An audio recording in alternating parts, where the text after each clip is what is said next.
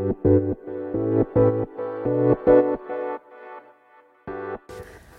evening, everyone. Thank you for listening to my podcast バザールの英語の話。皆さんこんばんは。今日はどんな一日でしたでしょうか Again, let me speak about myself for today. えー、今日あったことをね、また振り返りながらスピーキングの練習にしていきたいと思います。So, today, um, I'm talking about my husband and also the thing we did um, with my kids. And first thing um, about my husband, he got fully vaccinated for COVID 19 um, yesterday. And the next day, which is today, um, he had a high fever from the very beginning of the morning.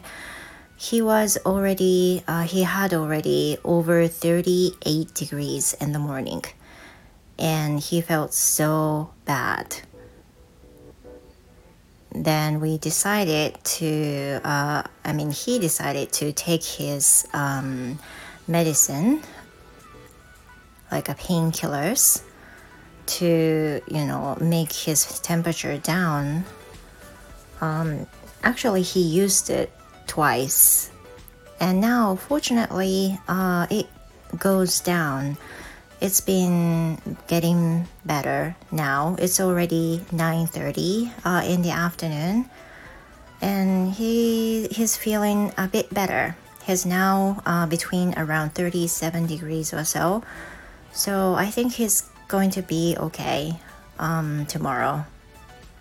And also, uh, my kids, I think I wanted to do something fun with my kids because I usually do something fun during the long vacation, like a summer vacation or winter vacation.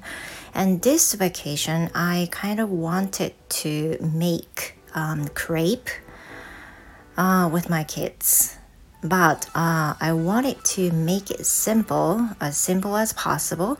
So uh, I I suggested my daughter to go shopping with me and get some items for making crepe.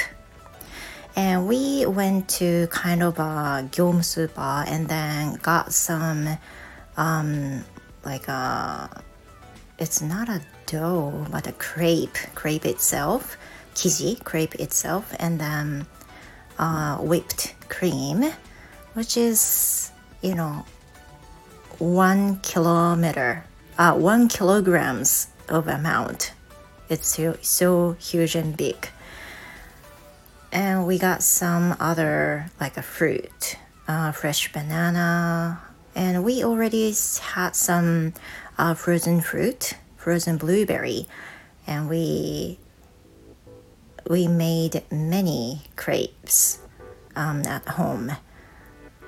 And my kids really enjoyed making crepes by themselves um, because, you know, it's really enjoyable, um, the process, how they make it.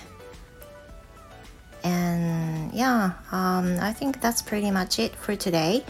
今日は2つのことについてお話をしましたまず1つは、えー、コロナの予防接種2回目が全て終わった主人の話、まあ、皆さんもね聞いたことあるかと思いますけれども副反応として、まあ、熱が出てきたわけですよね。So he had a side effect of having a high fever like over 39 degrees at the highest. 一番高い時は39度を超えたりしましたがそういった副反応が現れて、えー、最終的にはあの体温が下がってきているので状況が良くなってきているような感じです。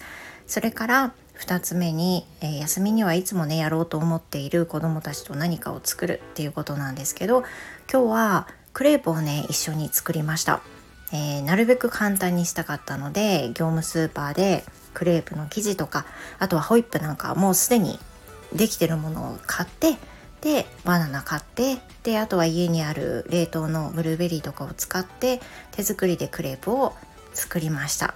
この過程がねなんかクレープ屋さんごっこみたいでねすごく楽しかったし子供たちも楽しんでくれました and any idea for doing during the summer vacation with my uh, with your kids uh, please let me know if you have some idea uh, on your own okay あのいろんなねできれば楽しいことをしたいと思っているのでもし何か良い案がありましたらぜひ教えていただきたいです Please leave some comment on the comment box and I will see you tomorrow Thank you for listening you guys See you next time Goodbye